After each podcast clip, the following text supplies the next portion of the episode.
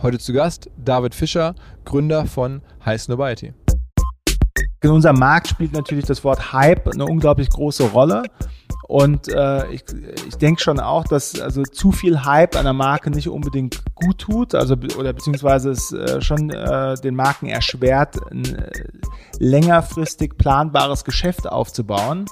Äh, aber andererseits, also kann die Lösung ja auch nicht sein, gar keinen Hype zu haben, weil wenn du keinen Hype hast, dann hast du einfach gar keine Relevanz und dann kauft niemand bei dir ein. Und äh, ich glaube, das ist grundsätzlich eine Frage, die sich, äh, die sich viele heute stellen. Und äh, wahrscheinlich ist die Antwort, das sind einfach Zyklen und, äh, und wenn du halt gerade on-trend bist, dann musst du das ausschöpfen und, und musst du mitnehmen. Und dann gibt's halt wieder einen Zyklus, wo du dann nicht mehr on-trend bist. Herzlich willkommen beim OMR Podcast mit Philipp Westermeier.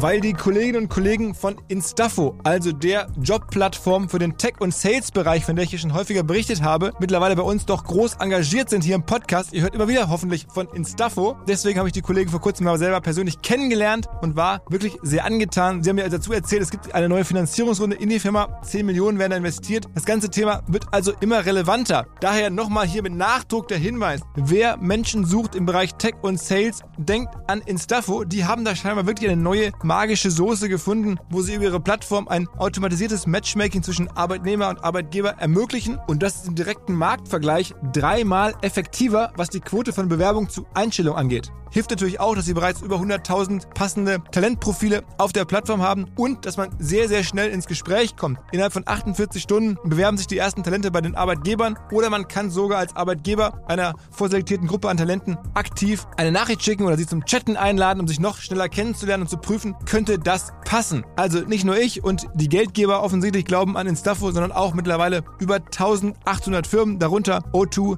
RTL, HelloFresh, MyPoster, viele, viele weitere. Instaffo ist auf OMR Reviews bestbewertet 4,8 Sterne in der Kategorie Recruiting Plattform. Firmen, die nun Instaffo ausprobieren möchten, sehr gerne. Ihr spart außerdem 500 Euro auf die erste Besetzung, wenn ihr euch anmeldet über Instaffo mit Doppel-F, instaffo.com slash OMR. Zurück zum Podcast. David Fischer mal wieder im Podcast. Nicht zum ersten Mal. Vor zwei Jahren war er schon mal im Podcast zu Gast, hat damals erzählt, wo High Snobiety damals stand, wie er es aufgebaut hat. Darüber sprechen wir gleich gar nicht so in der Tiefe, denn das kann man halt nachhören, wenn man ein bisschen runterscrollt in unserer Podcast-Backlist. Da gibt es den David schon mal. Außerdem war der David schon mal bei uns vor, ich glaube, zwei Jahren als, als Speaker beim Festival auf der großen Bühne, bei einer kleineren Konferenz, die wir früher mal gemacht haben, der NPA, hat auch schon mal gesprochen. Ich kenne ihn schon ein paar Jahre und bin Riesenfan von dem, was er tut, wie er es geschafft hat, eine, eine Inhaltemarke, eine journalistische Marke und ein Blogprojekt am Ende, ähm, High Snobiety, auf die Weltbühne äh, zu heben. In der Fashionwelt, global, spielt High Snobiety eine Rolle. Wenn, kommt auch gleich raus, mit wem er da alles so gemeinsam arbeitet, Projekte macht. Ähm, das, ist, das ist international ähm, absolut spitze. Und das aus Berlin heraus zu schaffen, ja, äh, gibt es kaum andere Beispiele für. Insofern, jetzt, was gab es Neues im Podcast? Es äh, hat in den letzten Jahren ein Investment gegeben. Er hat sehr viel Geld bekommen als, als Kapitalerhöhung in die Firma. Hat mittlerweile 200 Leute. Er hat ein bisschen erzählt, dass er jetzt auch sehr viel E-Commerce und Retail machen will, dass er sozusagen diese Content-Marke entwickeln will, auch in, in eine E-Commerce-Marke. Wie geht das genau? Darüber haben wir gesprochen. Er hat eine ein, einen Film produziert, äh, worüber genau, das kommt gleich auch im Podcast gegen Ende. Ähm, er hat ein Buch ver verlegt, herausgegeben mit High Snobiety. Ähm, nicht das erste, das, dieses neue Buch heißt The New Luxury, Defining the Aspirational in the Age of Hype. Also wer verstehen will, wie man Aspiration kreiert in der heutigen Zeit, das äh, können nicht nur wir auf unsere Art erklären, sondern natürlich noch viel besser die Kollegen im Fashion-Bereich von David und Co. Außerdem gibt es ein ganz spannendes White Paper, über das sprechen wir auch im Podcast ein bisschen. Das hat ihn sehr weit nach vorne gebracht. Er hat eine, ein White Paper auch zu The New Luxury geschrieben, wo unter anderem diskutiert wird, wie, wie sein kann, dass heutzutage Nike für einige Zielgruppen als genauso luxuriös gilt wie Balenciaga. Was es bedeutet, darüber sprechen wir im Podcast. Es ist ein großes Paket. Ich finde, es macht total Sinn, mit David ab und zu mal Updates zu machen. Wo steht seine Firma, wo stehen seine Entwicklungen und wie sieht er diese ganze Fashion- und Marketing-Welt, also die Welt ne, an der Intersection zwischen Marketing und Fashion. Ähm, ich hoffe, ihr werdet auch Fans, so ihr es noch nicht seid, von High Snobiety, von David. Der Kollege und die Kollegen dort haben es verdient. Echt ein geiles Ding. und damit direkt rein in den gestern aufgenommenen Podcast. Ähm, viel Spaß mit David Fischer von Heiß Novalty. Was? Ähm, Comeback zum zweiten Mal zu Gast im Podcast. Bei uns schon auf der großen Bühne gewesen. Ne? Eigentlich jemand, den ich seit Jahren extrem gerne verfolge, den ich extrem inspirierend finde. Ich freue mich, dass er wieder da ist und hoffentlich nicht zuletzt ähm, bei uns hier im OMR Podcast. Moin, David. Ja, wie geht's? David Fischer von Heiß Nobility. Ähm, wir sitzen bei dir hier in Berlin. Ein krasses Ding. Du hast mittlerweile 200 Leute. Ja, ist verrückt. Ich kann es selbst gar nicht glauben, um ehrlich zu sein. Also, ja, ist verrückt. Jetzt hier Büros, das sieht so ein bisschen aus, das erinnert mich fast so an das Hauptquartier von so, ich weiß nicht, großen äh, amerikanischen Konzernen. Irgendwo. Nein, nein. Es, das Verrückte ist auch wirklich, wir sitzen ja erst seit vier Monaten hier im Büro und es ist das erste Mal, dass wir ein cooles Büro haben. Also okay. so alle anderen Büros waren, also die, die, waren auch okay, aber die waren in keinster Weise irgendwie äh, beeindruckend. Und deshalb äh, es ist schon äh, so ein bisschen komisches Gefühl gerade, weil viele reinkommen und sagen, hey, cooles neues Büro. Und es ist auch cool. Also ich habe auch selbst so ein äh, kleines Lachen im Gesicht, wenn ich morgens reinlaufe. Äh, aber es ist tatsächlich das erste Mal so. Erzähl mir noch für alle, die bislang weder dich auf unserer großen Bühne gesehen haben vor zwei Jahren, noch die den ersten Podcast gehört haben oder auf einer kleinen Konferenz der, der NPA von uns waren, wo du auch schon mal warst vor Jahren. Ähm, was macht Heiß Nobility? Du bist der Gründer offensichtlich. Was macht die Firma? Also, Heiß Nobility gibt's jetzt seit äh, fast 14 Jahren und äh, hat gestartet als Passion Blog im Bereich äh, Streetwear und äh, Turnschuhe in 2005. Ähm, hat sich dann äh, vom Passion Blog in äh, digitales Magazin weiterentwickelt. Dann haben wir ein Content Studio aufgemacht, äh, wo wir dann praktisch unseren Kunden Content Strategie und Produktion angeboten haben in Verbindung mit der Verbreitung von dem Content über unsere Kanäle. Und ähm, Social Media äh, war natürlich extrem wichtig für uns immer, waren früher auf äh, Facebook, Instagram und auf anderen Plattformen, um das auch für uns zu nutzen. Und äh, genau, also arbeiten jetzt eigentlich auf der einen Seite äh, mit unserem Content Studio, was heißt immer die Plus heißt. Haben da die Services erweitert, machen da immer noch Content-Produktion, machen äh, Event-Produktion, machen äh, Talent und Influencer ähm, äh, Themen für unsere Kunden und äh, als neuestes jetzt auch äh, Data und Insights. Haben weiterhin natürlich unsere Publishing-Kanäle, äh, die wir bedienen als Publisher und äh, jetzt seit allerneuestem auch Retail. Okay, das ist wirklich der ganz große Schritt, müssen wir gleich in Ruhe drüber reden. Also Retail heißt, ihr habt eine eigene Brand am Ende jetzt sozusagen gegründet. Also wir Oder machen sowohl äh, Retail von Drittmarken, als auch Eigenprodukt. Genau, es ist äh, eine Kombination von beidem letztendlich. Ich glaube, der ganz, ähm, also die, die, die Genese und wo es alles herkommt, dass das mal wirklich als dein Hobbyprojekt angefangen hat, das kann man sich alles im ersten Podcast mit dir ähm, nachhören. Ähm, ich glaube, der, der, der, die, der große Unterschied zwischen damals und heute ist, ihr habt auch irgendwie eine Finanzierungsrunde gemacht, was ja sehr ungewöhnlich ist für eine deutsche, am Ende Medienfirma, ähm, das hinzubekommen. Da ist ein Londoner Venture Capital äh, Finanzierer eingestiegen. Genau. Und also es ist äh, vielleicht ungewöhnlich, äh, aber auch ungewöhnlich, weil es erst so spät kam in vielerlei ja, Hinsicht, ja. Äh, weil wir haben ja praktisch, also das Investment kam Januar 2018 rein und äh, da gab es uns schon fast 13 Jahre. Äh, ich glaube, das war auch so ein bisschen untypisch. Ähm, genau, und äh, damals ist Felix Capital eingestiegen und ähm, Genau. Und die so ein bisschen so typisch Medieninvestments machen und da so ein bisschen so ein, so ein, Auge drauf haben auf diese, auf diese ganze Industrie, ne? Genau, Medieninvestments und dann aber auch, äh, wie gesagt, sehr gerne eigentlich genau diese Schnittstelle zwischen äh, Media und Commerce. Ähm, die äh, waren ja auch die ersten Investoren von Business of Fashion, waren bei Farfetch die ersten Investoren, äh, kennen sich dementsprechend im Bereich äh, E-Commerce auch sehr gut aus, äh, sind bei Goop äh, mit die ersten bei gewesen, Gwyneth bei Gwyneth Paltrow, genau, äh, wo es ja auch eigentlich darum ging, sie hat ja äh, dieses Newsletter-Geschäft aufgebaut und hat dann eigentlich jetzt auch die Marke in Richtung Commerce hauptsächlich weiterentwickelt. Und ähm, und bei uns war, war das Thema Produkt, also grundsätzlich ist Heiß und Weit hier extrem produktaffin und es ging ja immer äh, darum, äh, eine Produktwelt für unsere User zu kuratieren und äh, wir waren auch immer zum gewissen Grad äh, ein Shopping äh, Inspiration äh, für unsere User und deshalb war natürlich die Brücke dann zum Verkauf eigentlich immer sehr kurz. Und dementsprechend haben wir auch immer mal wieder im Bereich Commerce ähm, etwas gemacht, haben äh, zum zehnjährigen Turnschuhe mit Adidas gemacht und äh, also haben über die Jahre hinweg immer mal wieder Produkte selbst auch designt und verkauft. und wollten schon immer das Ganze ein bisschen größer angehen und dann hat es halt letztendlich mit äh, Investor einfach sehr gut gepasst. Und dann konnten wir, konnten wir das Thema äh, so angehen, wie wir es schon immer angehen wollten. Ist öffentlich, wie viel die investiert haben? Das ist eine gute Frage. Ich überlege gerade. Ich glaube schon. 10 Millionen Dollar. Okay. Ja, das heißt, insgesamt. die Firma ist dann auch, also vorher gehörte sie alleine dir? Ja? Und Mehr oder weniger, genau. Also bis auf äh, ein paar Angestellte. Okay. Und dann, dann nehme ich mal an, ist sie jetzt auch, sagen wir mal schon, Richtung neunstellige Summe wahrscheinlich wert und, oder in, auf dem Weg müssen, dahin. Müssen ja, wir ja nicht kommentieren. Müssen wir nicht kommentieren, genau. Aber auf jeden Fall ist es, und das muss man nochmal sagen, bevor wir jetzt in die Details einsteigen, eine, eigentlich ein Märchen, dass eine, eine, ein deutschsprachiger Unternehmer, Gründer eine der weltweiten Plattformen schafft für, für, für, für Inhalte rund um Mode und um wirklich jetzt so Lifestyle, ist nicht so einfach. Äh, ich glaube, das Glück war natürlich, also erstens, dass ich extrem früh angefangen habe und in Englisch angefangen habe. Also äh, Heiß Nobody war schon immer in Englisch. Aber du bist kein Muttersprachler, ne? Nee, kein Muttersprachler. Ich glaube auch, äh, das heißt Nobody jetzt nicht äh, wegen äh, der tollen Artikel ursprünglich gelesen wurde, sondern eher wegen den tollen Sachen, die ich gefunden habe.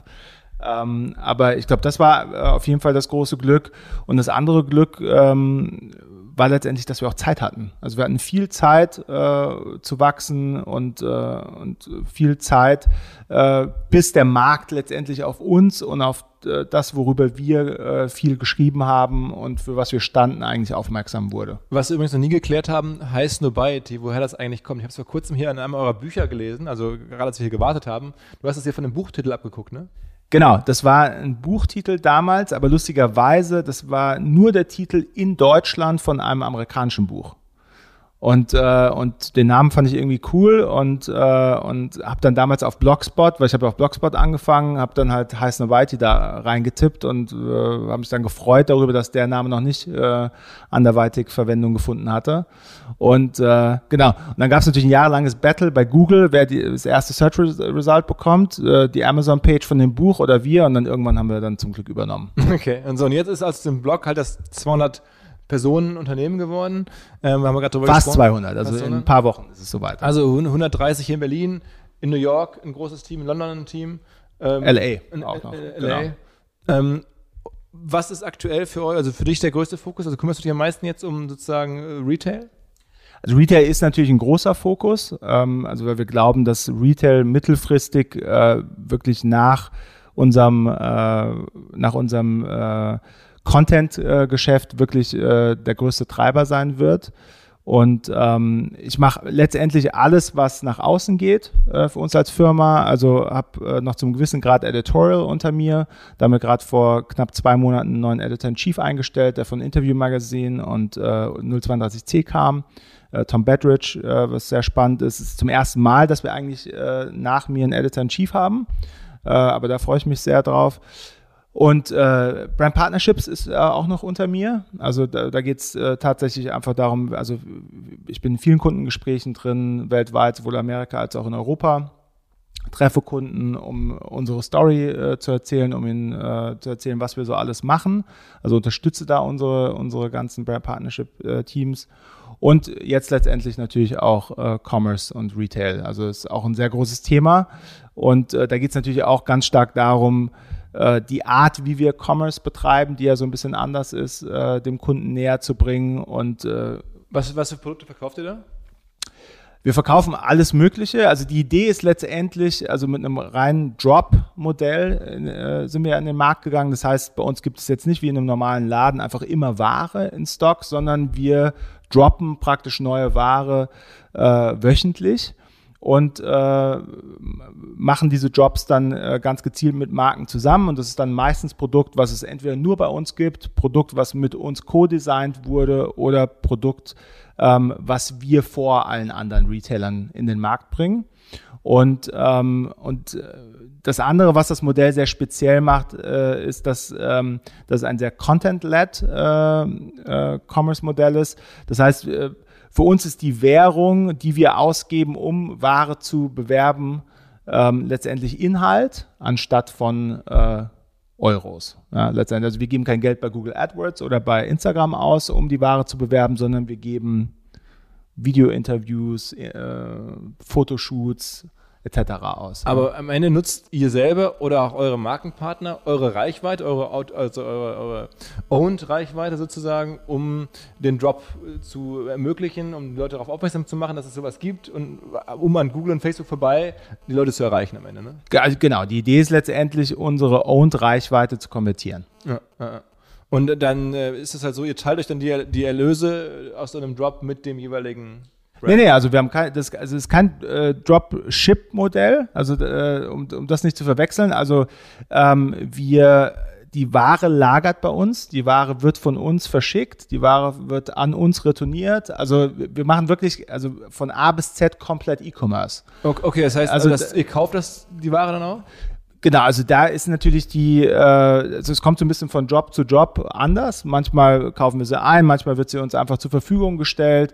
Äh, es kommt da ganz äh, drauf an, aber grundsätzlich ja, kaufen wir die Ware ein, lagern die Ware, verschicken die Ware, also machen da wirklich äh, von A bis Z E-Commerce, weil es uns natürlich extrem wichtig war, dass wir auch ein Service-Level äh, wirklich äh, in den Markt bringen, äh, was, ähm, was unseren Ansprüchen gerecht wird. Und ähm, und da war es zu kompliziert, jetzt auch noch mit allen Marken äh, zu diskutieren, wie wir jetzt an ihr, äh, an ihr Warehousing angebunden werden und, und, und. Äh, und haben uns deshalb dafür entschieden, dass wir jetzt wirklich die kompletten, das komplette E-Commerce-Spektrum abbilden am Anfang. Und dann, äh, wenn wir einmal auf, also einmal gewachsen sind in dem Bereich, dann kann man, glaube ich, auch einfacher ähm, umschwenken und unter Umständen mit dem einen oder anderen Partner, wo es sich lohnt, auch auf ein Dropship-Modell gehen. Ähm, ich frage mich immer, ich habe selber jetzt Anfang des Jahres bei meiner in der Keynote erzählt, dass Drop so das großes neues Marketinginstrument ist. Man sieht das ja überall, die, angefangen bei Supreme, wenn man da in den Läden vorbeigeht, stehen die Leute in Schlangen davor und wollen irgendein Produkt bekommen, das da gerade gedro gedroppt wird.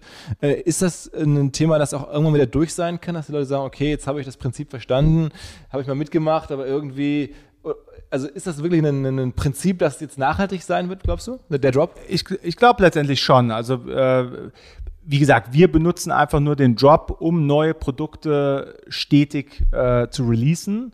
Und, äh, und es passt einfach gut zu uns, weil wir praktisch über den Drop, also für jeden Drop dann auch eine Story aufbauen können, für jeden Drop Content produzieren können. Also es passt einfach sehr gut, glaube ich, auch zu uns. Mhm. Ja, und äh, ich bin mir jetzt nicht sicher, ob, ob das Modell für alle und jeden immer funktionieren wird, aber andererseits wüsste ich jetzt auch nicht, warum in drei Jahren irgendjemand sagen würde, das funktioniert jetzt nicht mehr. Ja, es geht ja letztendlich, es geht darum, ähm, extrem viel Aufmerksamkeit zu generieren zu dem Zeitpunkt, zu dem dieses Produkt erscheint. Mhm. Ja, das ist eigentlich äh, Name of the Game. Und, äh, und äh, genau, und da, das ist etwas, was wir über die Jahre hinweg so viel für unsere Kunden gemacht haben. Deshalb macht es natürlich auch absolut Sinn, dass wir das jetzt für uns selbst machen.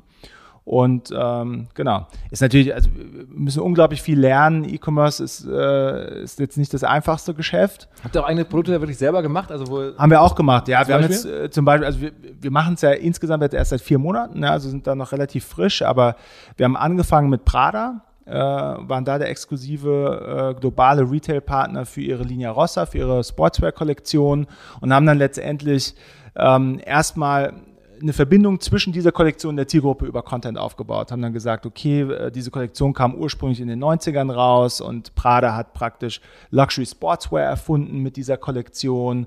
Dann haben wir darüber gesprochen, wie die Kollektion in den 90ern auch im Bereich Hip-Hop äh, eingeschlagen ist, was dann natürlich wieder eine ganz natürliche Brücke zu uns als Marke auch darstellt. Äh, dann haben wir eine Factory Tour gemacht bei Prada und haben gezeigt, wie das Produkt hergestellt wird. Und so haben wir praktisch über verschiedene äh, Content Pieces über Wochen hinweg ähm, das Thema aufgeladen. Ja, und äh, bis hin dann zu Lookbook, Video etc. etc. Äh, bis die Kollektion rausgekommen ist. Dann haben wir als äh, zweiten Release ähm, haben wir mit Netflix gearbeitet und haben, äh, und haben eine eigene Kollektion designt zum Thema Stranger Things was super cool war. Ähm, und das wurde dann wirklich von uns in-house designt, von, unseren, von unserem eigenen Factory-Setup in Portugal produziert. Also da haben wir wirklich alles, von den Schnitten über das, die Designs, über Stitching, über Labeling, haben wir alles von A bis Z selbst gemacht. Und äh, das war auch extrem cool. Ja, und äh, und haben also wirklich super, super stark die die Stranger Things Kollektion verkauft. Und was mich eigentlich am allermeisten gefreut hat äh, an der Sache, also grundsätzlich waren wir natürlich glücklich, dass wir gut verkauft haben, aber was noch viel schöner war, wir haben eine 2% Return Rate gehabt bei der Kollektion und das bei, also, und das bei einer Kollektion, wo niemand wusste, wie passt, wie ist die Qualität. Also, und es war einfach sehr schön zu sehen, dass unsere User ähm, das alles angenommen haben. Ja. Und, äh, und was auch sehr schön zu sehen war, dass die Pieces, die am allerbesten funktioniert haben in der Stranger Things Kollektion, waren die, die ganz klar mit uns geco-branded waren. Wo du auch gemerkt hast, ähm, dass die Leute, die bei uns einkaufen, denen war Stranger Things wichtig, aber dem war Heiß und Weite genauso wichtig. Äh, und das war natürlich auch sehr schön zu sehen, weil mittel- und langfristig wir natürlich ähm, eine sehr große Chance im Bereich Private Label sehen. Also das heißt, ihr werdet jetzt richtig zum Händler. Also absolut. Also wir, äh, wie gesagt, das ist jetzt bei uns nicht so ein Thema, was wir so ein bisschen machen, sondern wir gehen hier schon voll rein.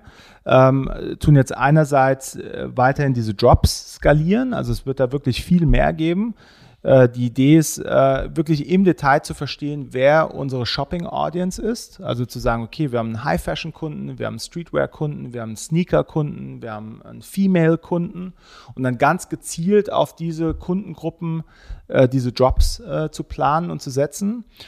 Wir machen äh, auch im physischen Bereich äh, weiter. Also da gibt es dann ab, äh, ab Januar haben wir dann einen fünfwöchigen Pop-Up-Store bei Selfridges London, äh, haben ähnliche Gespräche in äh, Japan, in Frankreich, in Amerika und wollen da praktisch zum ersten Mal testen, wie kann denn äh, unser Modell im Echten aussehen. Äh, also da geht es dann auch darum zu sagen, okay, äh, was wäre denn, wenn innerhalb von Selfridges da jede Woche etwas passiert und unser Space sich verändert und eine neue Kollektion äh, herauskommt und da vielleicht auch ein Meeting Space geschaffen wird, der über Einkauf hinausgeht und, und, und. Also äh, probieren da ganz viele Sachen aus. Und äh, ja, also nehmen nehm das schon sehr ernst, ja.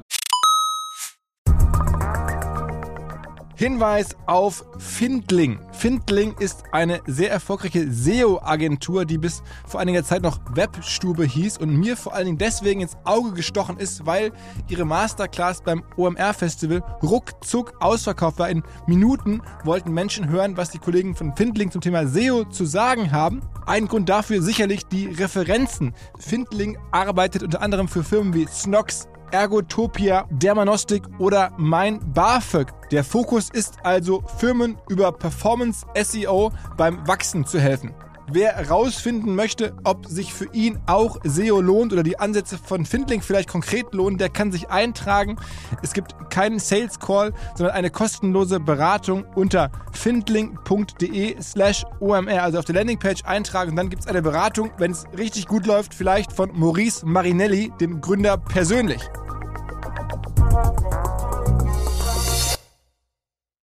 Zurück zum Podcast.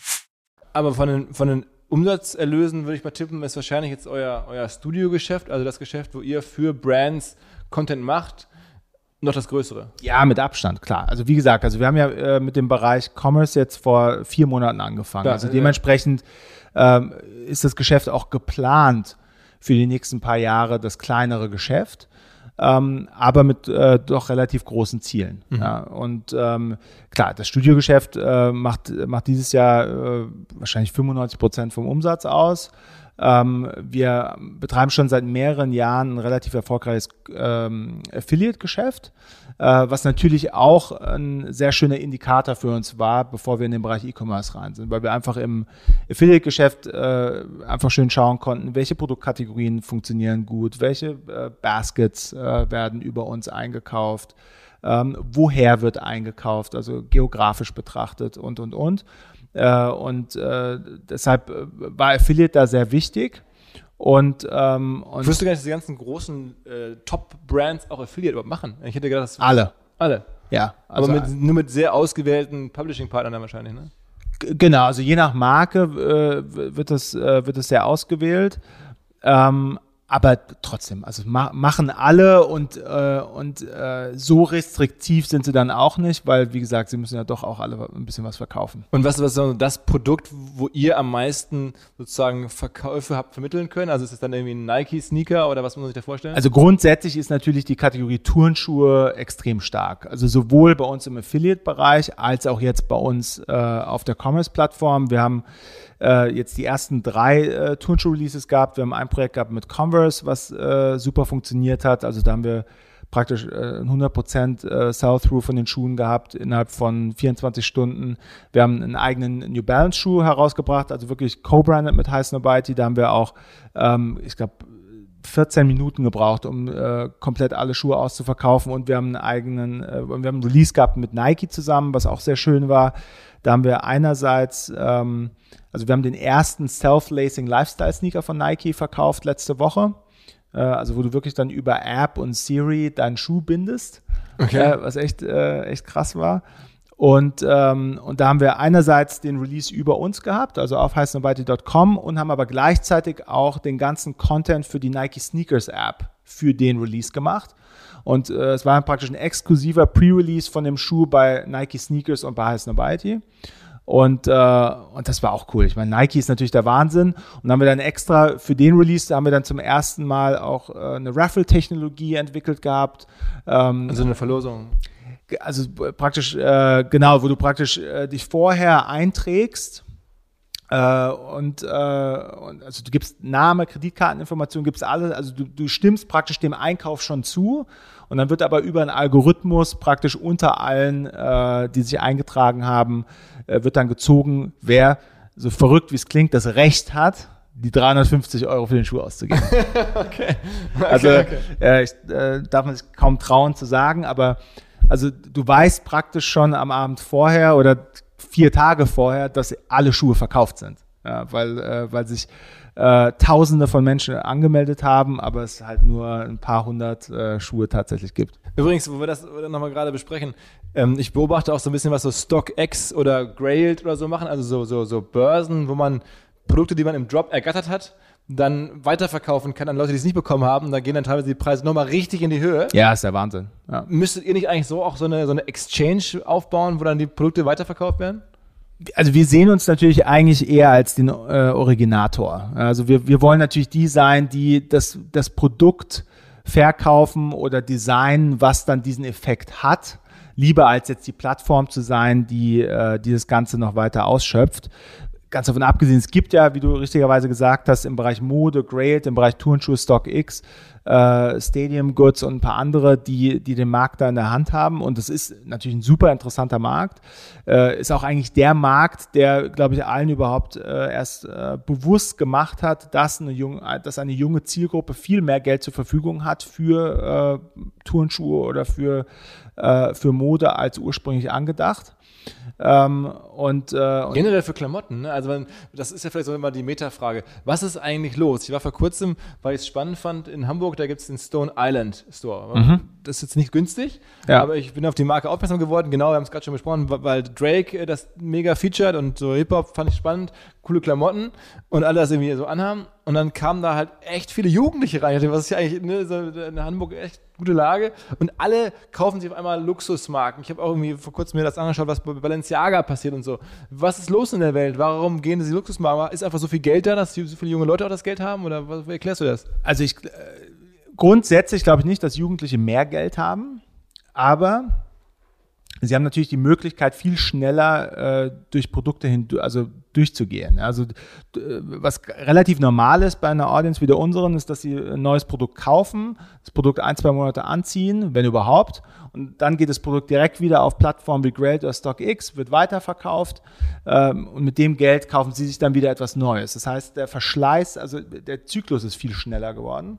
Gleichzeitig äh, hast du natürlich auch so Phänomene, in der Sekunde, wo eine junge Zielgruppe einen Air Jordan 1 auf StockX für 800 Dollar kauft, anstatt für die 199, die er ursprünglich kostet, können Sie natürlich auch für die 800 Dollar einen Gucci-Turnschuh kaufen, einen Balenciaga-Turnschuh kaufen oder ein anderes Luxusprodukt. Also auf einmal sind die Produkte, die Sie sonst gekauft haben, spielen preislich in der gleichen Region wie der Luxusmarkt. Und ich glaube, deshalb hat der Luxusmarkt gemerkt, wait a moment, die kaufen alle Turnschuhe für 800 Dollar, dann können sie eigentlich auch unsere Turnschuhe kaufen. Ja? Wir müssen also viel mehr on Trend sein für diese junge Zielgruppe.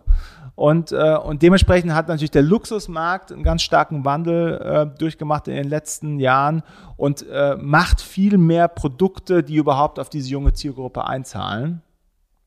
Und dementsprechend haben, haben sich eigentlich beide von beiden Seiten äh, sehr stark angenähert. Ja? Und äh, du kannst ja also mit, mit dem richtigen Nike-Turnschuh heutzutage echt richtig Geld verdienen. Ja? Den kaufst du dann ein für 120 Dollar und verkaufst ihn drei Minuten später auf StockX für 800 Dollar. Okay, ja? Und, und mit der Differenz kannst du natürlich dann auch eine Stone Island Jacke kaufen. okay, aber also generell finde ich das schon, also Luxusmarken mittlerweile auch in der Jugendkultur angekommen sind in einem Maße, wie ich das vorher nicht so kannte. Ja, abso absolut. Also wir haben das ja äh, mit unserem White Paper vor knapp einem Jahr erforscht. Da haben wir mit 5000 HSM-IT-Usern gesprochen und dann auch ein, äh, ein Gegenpanel gehabt. Und da wurde einfach ganz klar, dass die Definition von Luxus sich äh, stark verändert hat und äh, dass, äh, dass eine junge Zielgruppe Marken wie Nike und Stone Island und Yeezy und Off-White äh, auf die gleiche Stufe setzt wie die Gucci, Pradas und Balenciagas dieser Welt. Äh, dass dass Nike genauso luxuriös wahrgenommen wird von ihnen äh, wie die Luxusmarken und ähm, und dass aber auf der anderen Seite die Luxusmarken auch wiederum die Chance haben, sich dieser Zielgruppe zu nähern, wenn sie sich dann trauen. Ja, und das war, ich glaube, das ist so der große Shift gewesen. Du hast halt Luxusmarken wie Gucci und Balenciaga, die keine Angst davor hatten, ja, auch mit einer jungen Zielgruppe in Kontakt zu treten und dann auch dementsprechend Erfolg hatten. Und dann andere, die immer noch extrem vorsichtig sind, weil sie meinen, sie würden sich irgendwas, äh, was sie sich äh, vor Jahrzehnten aufgebaut haben, kaputt machen. Also das ist halt auch so, die Leute bei Stone Island zum Beispiel, die sind eher überrascht und, und überwältigt, was da gerade abgeht, wie so ein Drake, der die Klamotten auf seiner, auf seiner Tour getragen hat, ähm, dass das auf einmal so eine Welle lostritt, dass die sagen, um Gottes Willen, hoffentlich ist nicht am Ende dieser Welle unser Untergang. Genau, und ich glaube, das ist, äh, das ist auch ein Befürchten, was, ähm, was echt sein kann. Ja? Also ich glaube, also wie gesagt, in unserem Markt spielt natürlich das Wort Hype eine unglaublich große Rolle. Und äh, ich, ich denke schon auch, dass also zu viel Hype einer Marke nicht unbedingt gut tut, also oder beziehungsweise es äh, schon äh, den Marken erschwert, ein äh, längerfristig planbares Geschäft aufzubauen. Äh, aber andererseits, also kann die Lösung ja auch nicht sein, gar keinen Hype zu haben, weil wenn du keinen Hype hast, dann hast du einfach gar keine Relevanz und dann kauft niemand bei dir ein. Und äh, ich glaube, das ist grundsätzlich eine Frage, die sich, äh, die sich viele heute stellen. Und äh, wahrscheinlich ist die Antwort, das sind einfach Zyklen und, äh, und wenn du halt gerade on-trend bist, dann musst du das ausschöpfen und, und musst du mitnehmen. Und dann gibt's halt wieder einen Zyklus, wo du dann nicht mehr on-trend bist.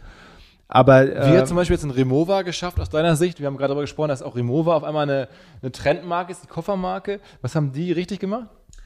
Ich glaube, Remova hat einfach äh, als einzige Koffermarke den, äh, den Markt und den Wandel im Markt wirklich äh, verstanden. Und da passiert natürlich gerade extrem viel. Die gehen einerseits aus dem äh, regulär, aus dem stationären Handel raus, ähm, machen nur noch ihre eigenen Läden auf. Also du merkst praktisch, äh, wie Remova Schritt für Schritt zur echten Luxusmarke mutiert. Ja, und, äh, und sie waren vielleicht zu einem gewissen Grad schon immer Luxus, aber wussten es eigentlich gar nicht. Aber jetzt, äh, seitdem LVMH äh, übernommen hat, merkst du natürlich einfach, wie Schritt für Schritt äh, äh, Remova zur Luxusmarke wird, teurer wird, limitierte Distribution ähm, und dann, ähm, was jetzt das Marketing angeht, natürlich auch äh, viele gute Sachen gemacht hat, hat sich äh, interessante Testimonials aufgebaut mit dem Chefdesigner von Dior, mit äh, LeBron James, ähm, mit, äh, wer war da noch dabei, Yoon Ambush. Also von Nische bis, äh, bis zur Masse decken sie da eigentlich alles ab. Äh, auch durch ihre Kollaboration, haben mit Supreme äh, einen Koffer gemacht, haben mit Off-White einen Koffer gemacht, also haben sich da, da auch sehr starke Partner ausgesucht und, äh, und haben die Partner auch machen lassen. Ich glaube, das ist natürlich auch immer wichtig. Und, äh, und haben es einfach so geschafft, wirklich eine, eine sehr relevante Position für sich aufzubauen bei einer jungen Zielgruppe. Ich würde ja fast behaupten, es gibt also im Look, also im Premium-Koffersegment für eine, für eine junge Zielgruppe gibt es nur Remover. Okay, ja. krass.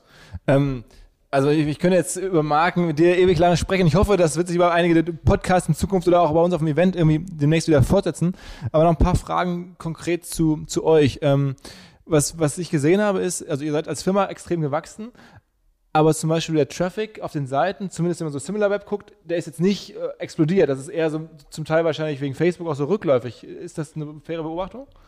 Ja, absolut. Ist, äh, das ist auf jeden Fall eine faire Beobachtung. Also äh, wir, ähm, wir arbeiten natürlich äh, extrem stark distribuiert auf äh, vielen Plattformen. Ja, das heißt, äh, Instagram ist bei uns sehr stark, Facebook ist äh, als Plattform auch immer noch sehr stark, nicht mehr so stark wie früher äh, darin Traffic zu uns auf heißemail.com zurückzuführen, äh, wie für die meisten anderen. Aber es ist trotzdem noch eine relevante, starke Plattform für uns. Äh, wir sind mittlerweile auch auf Snapchat Discover drauf als amerikanischer und globaler Discover-Partner, was extrem gut funktioniert. Ähm, dementsprechend in Kombination hat sich unsere Reichweite über die Jahre stark ausgeweitet. Wenn man jetzt nur heißenweite.com sich anschaut, dann ähm, wie gesagt, kämpft man da natürlich gegen die Giganten an, um da, äh, um da weiter Traffic rüberzuziehen. Wir machen natürlich alles, äh, was man, was man da machen kann. Wir bauen ein neues, starkes Newsletter-Produkt auf. Wir äh, haben mehrere Podcasts, die wir mittlerweile auch machen und, und sind eigentlich so einer der wenigen, wenn nicht der einzige Markt, der wirklich auch, ähm, also wirklich tiefgründigen Content in dem Bereich schreibt, um äh, eine loyale und, äh, und interessante Userbase auf heißemail.com weiterzuhaben. Aber letztendlich äh, lebt unser Geschäft äh, davon, distribuiert zu sein und, äh, und den richtigen Content auf der richtigen Plattform für den richtigen User äh, zu haben. Und, äh, und da, da, konnten wir, da konnten wir weiter sehr, sehr stark wachsen. Sag mal, ähm, plattformmäßig Instagram ist schon das große Ding. Du bist ja selber bei Instagram auch ziemlich aktiv. Also wenn man Mr. Snob äh, folgt, das bist du, ja. ähm, dann ist da ist schon äh, viele Fokus drauf. Ja, Instagram ist, also um ehrlich zu sein, äh, ist einfach für unsere Zielgruppe die wichtigste Plattform. Dementsprechend ist es natürlich für uns auch eine sehr wichtige Plattform. Äh, wichtig, was Reichweite angeht, wichtig, was Engagement angeht und, äh, und auch wichtig als Ressource für uns, um einfach am Ball zu bleiben.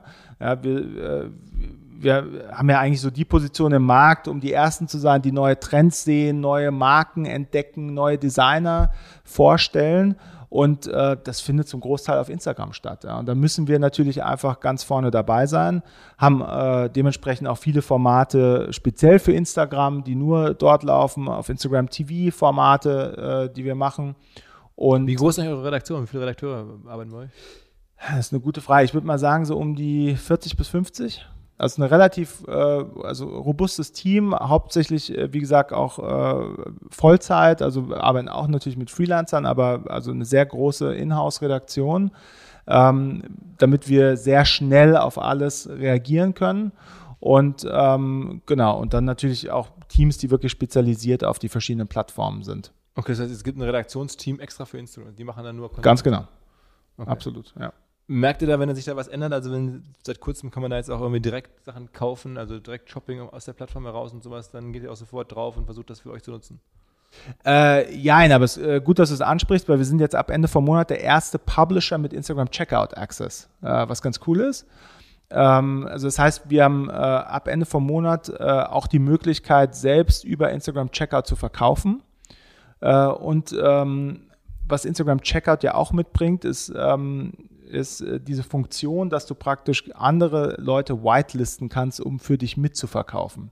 Und das fanden wir eigentlich als Tool am interessantesten äh, und wollen dementsprechend, oder was heißt wollen, also wir fangen jetzt praktisch an, mit Instagram Creators zu arbeiten, die mit uns zusammen exklusives Produkt äh, machen, was wir wiederum dann exklusiv über Instagram verkaufen. Ja, also anstatt jetzt äh, Verkäufe, die auf heißenweite.com stattfinden, zu spiegeln, werden wir Produkte machen, die es nur bei Instagram gibt und die dann auch exklusiv über Instagram verkaufen und äh, in Kollaboration mit äh, jungen Designern, die besonders dafür bekannt sind, auf Instagram eine gewisse Bekanntheit äh, ähm, aufgebaut zu haben. Okay. Und äh, Spannender Mechanismus. Ne? Ja, äh, und ganz cool, da freuen wir uns echt drauf und fangen, also gehen da jetzt äh, jetzt gerade in die Produktentwicklung und äh, haben dann wahrscheinlich auch schon in den nächsten zwei Monaten äh, das erste Projekt. Ah, Gibt es denn auch wirklich eigene Sneakers von euch oder eigene Klamotten, wo dann wirklich, wo du, du quasi oder einer von deinen Mitarbeitern der Designer bist? Also es gibt natürlich einerseits äh, die Kollaborationen, die wir machen, äh, die von uns designt werden, aber wo eine andere Marke noch mitspielt. Das, äh, zum Beispiel äh, Stranger Things war komplett von uns äh, designt. Ähm, oder der New Balance Schuh, aber da gibt es natürlich den Schuh, den es schon mal gibt von New Balance. Wir haben jetzt, äh, morgen kommt zum Beispiel unsere Bauhaus-Kollektion raus. Da haben wir offiziell mit dem Bauhaus-Archiv in Berlin gearbeitet. die Kollektion wurde auch von A bis Z von uns designt und hergestellt. Das sehe ich jetzt bei Instagram häufiger. Bauhaus ist ein großes Thema bei euch. Ist das jetzt irgendwie, was, erklär das mal genauer. Also, ist ja eine ungewöhnliche Partnerschaft. Für uns eigentlich nicht so ungewöhnlich, weil wir natürlich, also wie gesagt, alles, was wir machen, äh, spielt sich letztendlich im Bereich Design ab. Und äh, Bauhaus hat, hat, hat so eine wichtige Stellung im Bereich Modedesign, im Bereich Architektur, äh, Typografie, äh, also egal in welche Designrichtung man da tiefer reingeht, also irgendwann äh, kommt er dann beim Bauhaus an oder, oder auf die Signifikanz, die äh, die Bauhausschule in dem Bereich hatte. Und äh, Bauhaus feiert ihr 100-jähriges dieses Jahr und, äh, und wir konnten glücklicherweise mit dem Bauhausarchiv äh, in Kontakt treten und, äh, und da äh, eine Kollektion äh, zu dem Thema machen, was uns sehr gefreut hat. Genau, und jetzt kommt praktisch, äh, morgen kommt die, diese Heißenbadi Bauhausarchiv-Kollektion raus äh, auf heißenbadi.com und dann aber auch bei KDW Oberprollinger und ähm, im Alsterhaus in Hamburg Okay. mit Pop-Up-Stores. Okay. Spannende neue Anlagemöglichkeit, von der ich vorher so noch nicht gehört hatte. Und zwar unser Partner Liquid, eine der führenden deutschen Vermögensverwaltungen. Fünfmal in Folge zu Deutschlands Top-Vermögensverwalter gewählt worden. Moderne Vermögensverwaltung auf Family Office Niveau heißt es, aber sie bieten das halt auch jetzt immer mehr der Breite an. Also man muss nicht unbedingt sehr reich sein, um in die Sachen investieren zu können, die erfahrungsgemäß wirklich Spaß machen. Dazu zählt unter anderem auch Private Equity, eine Anlageklasse, die in den letzten 20 Jahren, in 16 Jahren, den Aktienmarkt global outperformed hat. Also Private Equity sehr lukrativ für die, die damit investieren können, aber kann halt nicht jeder. Bis eben jetzt, wo Liquid es möglich macht, sogar, und das ist das Neue, mit einem Sparplan, wie man das von klassischen Börsenanlagen kennt, mitzumischen. Also neues Produkt, das heißt Liquid Private Equity Next. Und da kann man, wenn man sich auf 10.000 Euro festlegt und jeden Monat etwas bereit ist zu sparen, einsteigen und dann von den Renditen von Private Equity mit profitieren. Wer darüber mehr wissen möchte, natürlich alle Infos wie immer in den Show Notes oder unter liquid.de slash omr. Also liquid.de slash omr. Da könnt ihr rausfinden, ob das für euch passt und ihr bekommt mit dem Code OMR 2024 OMR 2024 bis Ende Juni diesen Jahres 200 Euro Willkommensbonus und eure Zeichnungsgebühr in Höhe von 1% des Gesamtinvestments entfällt. Zurück zum Podcast.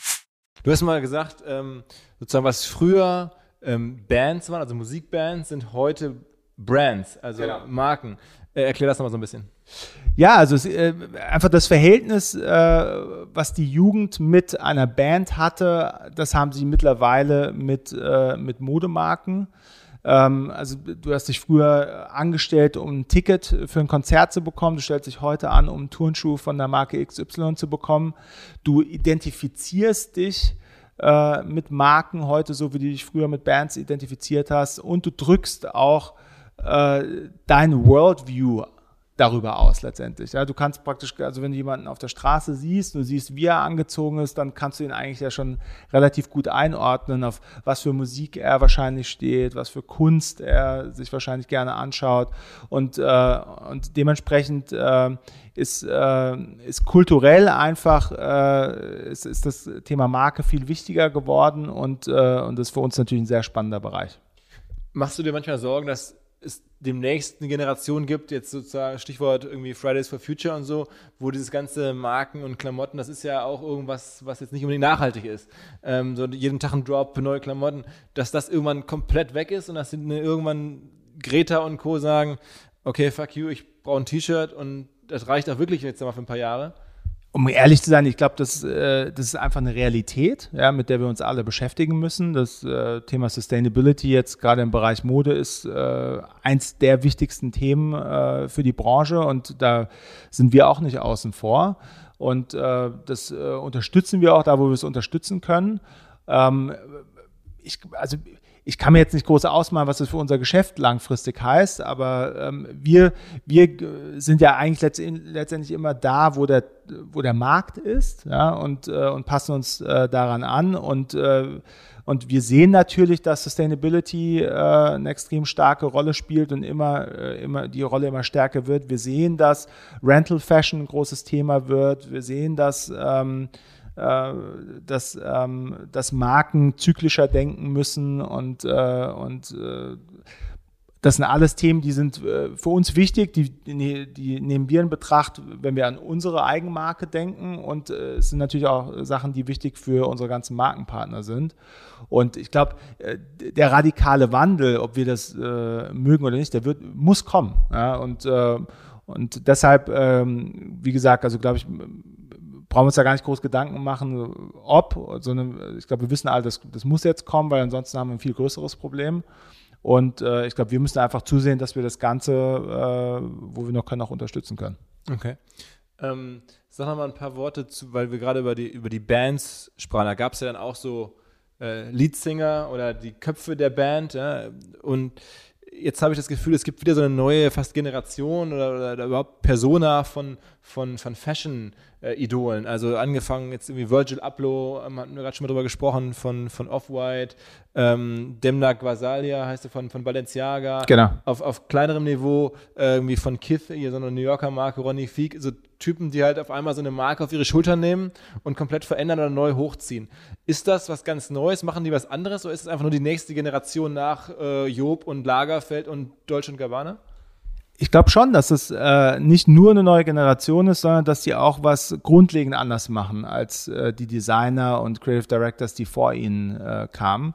Ich glaube, früher war, also war es ja immer so, ähm, du, du, hattest diese, diese großen Namen, die Karl Lagerfelds, ja, die aber so ein bisschen untouchable waren und äh, die halt auf dem Fashion Olymp saßen und gewedelt haben und dann ist irgendwas unter ihnen passiert und, äh, und natürlich waren, waren das äh, sehr gifted äh, Designer und, äh, und auch Idole für viele, aber sie waren halt absolut nicht greifbar.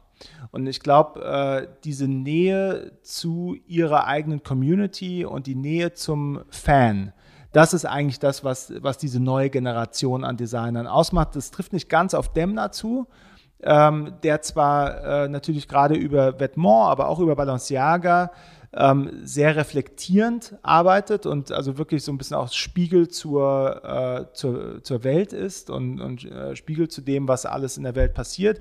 Aber wenn du dir einen Ronnie Fike anguckst, wenn du dir einen äh, Kim Jones anguckst bei Dior, wenn du dir einen äh, Virgil bei Off-White Louis Vuitton anschaust, dann merkst du natürlich ganz extrem, das sind Designer, die, äh, die mit ihrer Community im Einklang sind, die direkt kommunizieren, äh, die brauchen keine PR, die brauchen keine, äh, die, die, stehen einfach in direktem Kontakt mit ihrer Audience äh, und können natürlich äh, diese Audience direkt übermitteln, warum etwas wie aussieht, was der Gedankengang war, was der Prozess war und sie lassen ihre Audience auch an diesem Prozess wirklich teilhaben. Und ich glaube, äh, deshalb bauen sie auch eine ganz andere Verbindung auf zwischen sich selbst und, äh, und ihrer Audience, aber auch zwischen ihren Produkten und dem, dem Endkonsumenten. Und, äh, und ich glaube, das ist eigentlich äh, das Hauptthema, was, äh, was diesen neuen Designern äh, diese, äh, diesen unglaublichen Erfolg gibt. Was ist, was ist für dich so jetzt, sagen wir mal, den nächsten Jahren das Thema, da haben jetzt verstanden, E-Commerce oder Retail ist, ist, ein großes Thema. Ähm, das soll, habe ich gelesen, bis zu 30, 40 Prozent eures Umsatzes demnächst ausmachen. Ähm, das ist wahrscheinlich ein Projekt für die nächsten Jahre, ne? Ja, absolut. Also äh, E-Commerce äh, wird, äh, wird ein Großteil von unserem Geschäft sein, wird ein Großteil von unserem Fokus sein. Äh, wir, wir wollen uns selbst nie als, äh, als Retailer oder als äh, Klamottenmarke definieren. Ist ja auch gefährlich, ne? weil dann, ne, während du jetzt eine neutrale, beobachtende journalistische Plattform bist, auf einmal dann selbst einzugreifen, ist ja ein mutiger Schritt. Absolut, ja. Und äh, also wir, wir sehen das nicht als Konflikt, aber, äh, aber sind uns äh, trotzdem sehr bewusst, dass wir da eine gewisse Balance erhalten müssen. Und, äh, und wir sehen äh, sowohl unser, unser Content- und Branded-Content-Geschäft äh, in, in der Zukunft äh, weiter als starkes Geschäft, äh, aber jetzt auch in Zukunft äh, den Bereich Retail und finden eigentlich auch die Kombination von den beiden Welten extrem spannend ähm, weil wir natürlich auch äh, die beiden Sachen wunderbar miteinander kombinieren können. Unser Retail-Modell ist sowieso von Anfang an so angedacht, dass, äh, dass, es, ähm, dass es stark mit, mit dem Content im Einklang ist.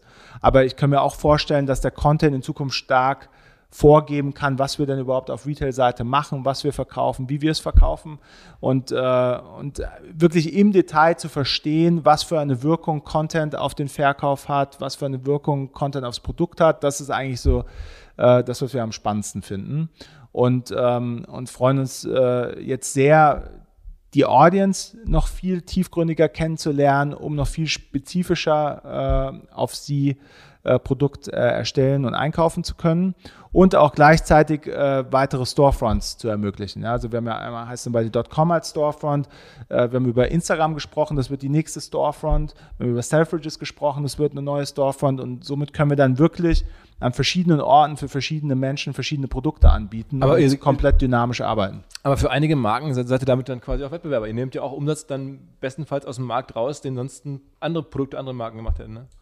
Jein, also das Schöne an unserem Modell, äh, würde ich sagen, ist letztendlich, dass wir, ähm, wir arbeiten ja selektiv mit Marken für mehrere Wochen im Jahr nur zusammen. Ja, also wir haben ja jetzt nicht irgendwie das ganze Jahr Nike-Schuhe oder das ganze Jahr Adidas-Schuhe oder das ganze Jahr äh, Prada bei uns, äh, bei uns hängen und zur Verfügung, äh, sondern wir arbeiten mit ihnen ganz gezielt an äh, Capsule-Kollektionen oder an, an ganz bestimmten Themen, die ihnen auch wichtig sind.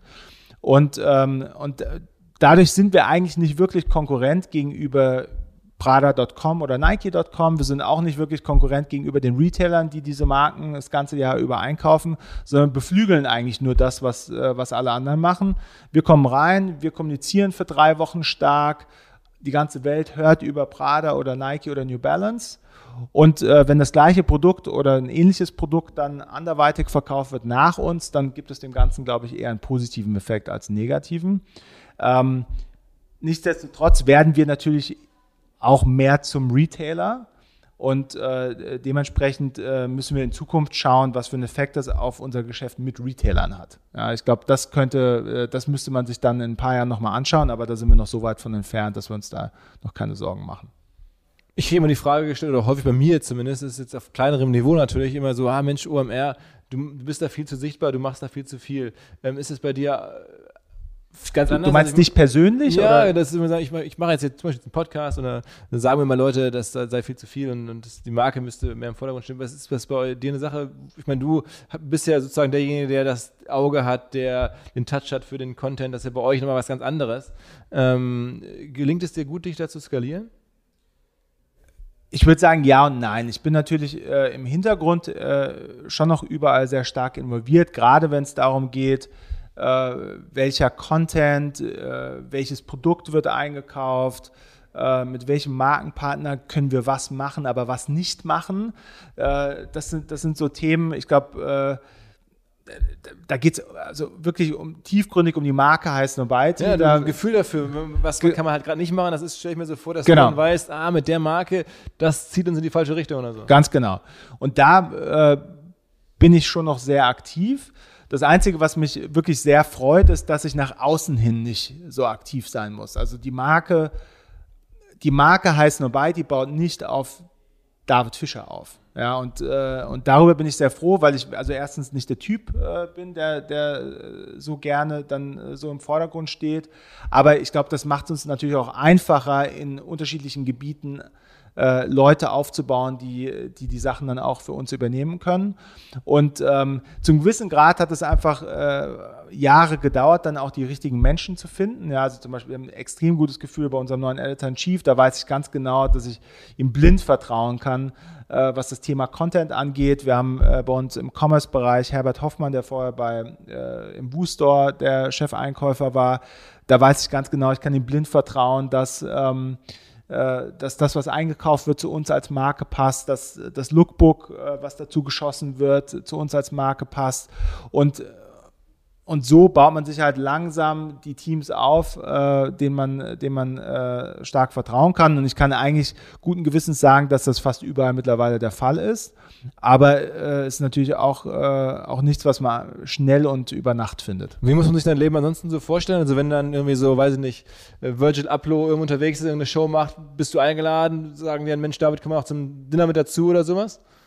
Also auch, ja, aber ich bin jetzt nicht derjenige, der bei jeder Fashion Show rumspringt. Also äh, bin da auch relativ glücklich drum.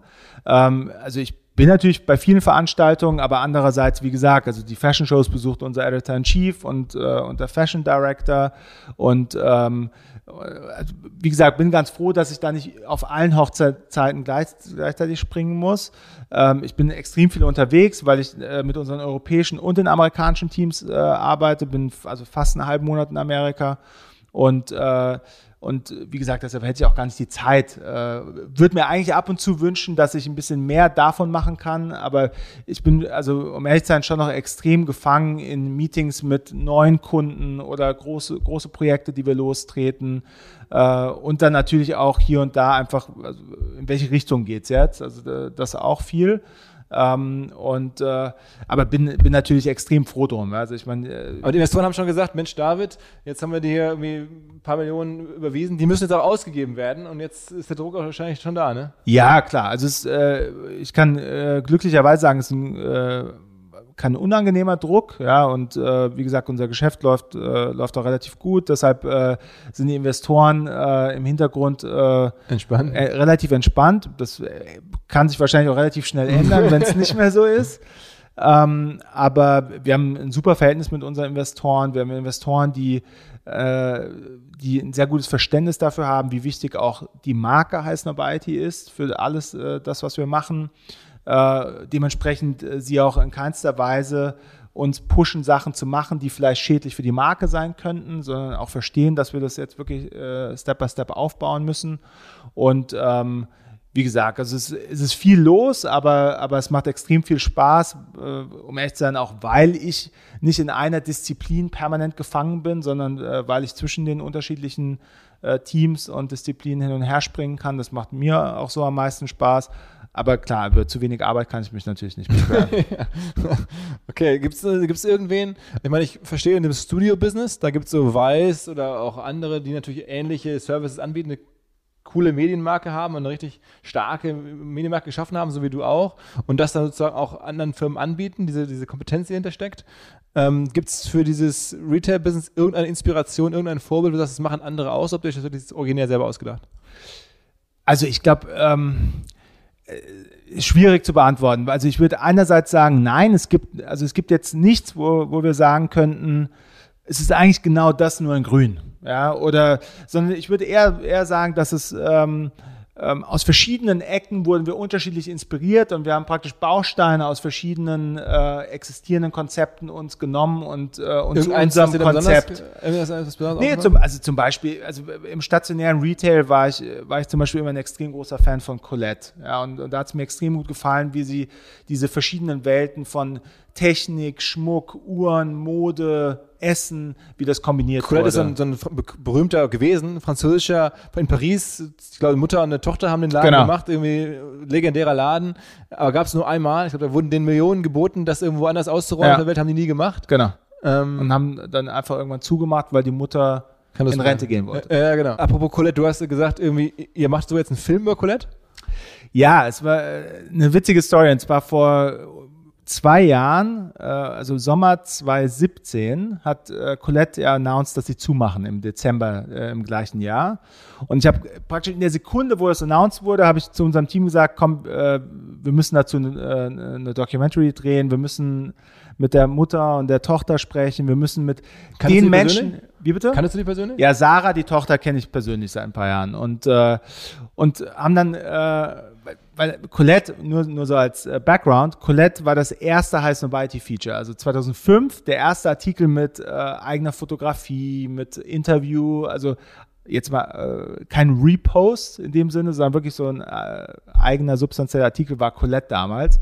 Deshalb irgendwie auch eine äh, starke persönliche Bindung dazu gehabt und habe dann unserem Videoteam gesagt, ey, wir müssen, wir müssen da was produzieren.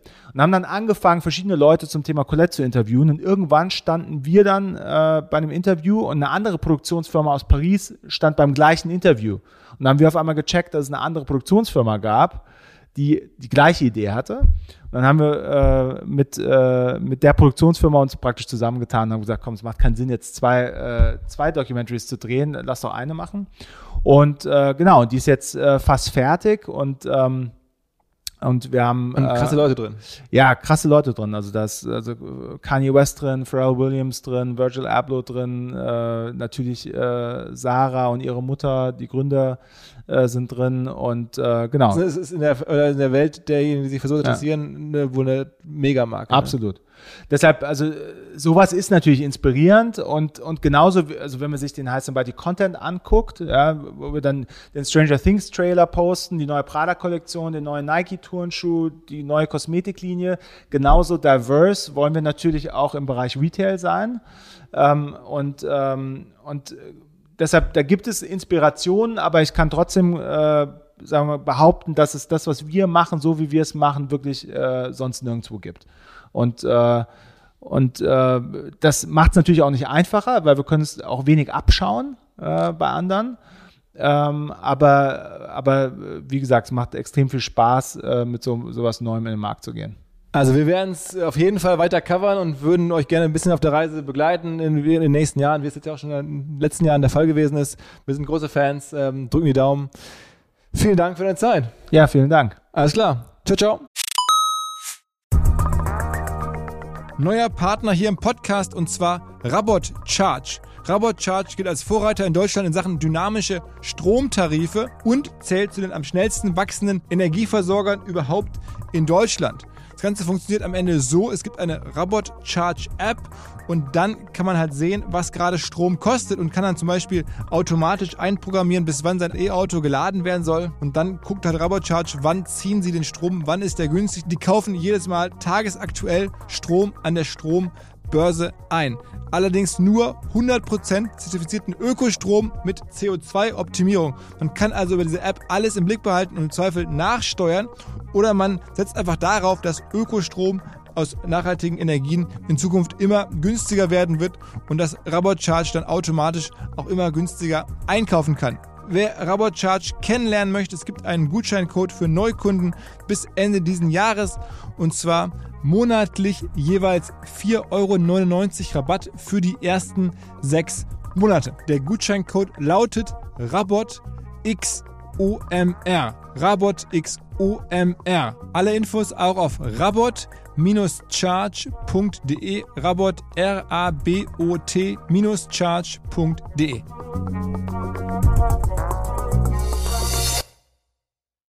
Zurück zum Podcast.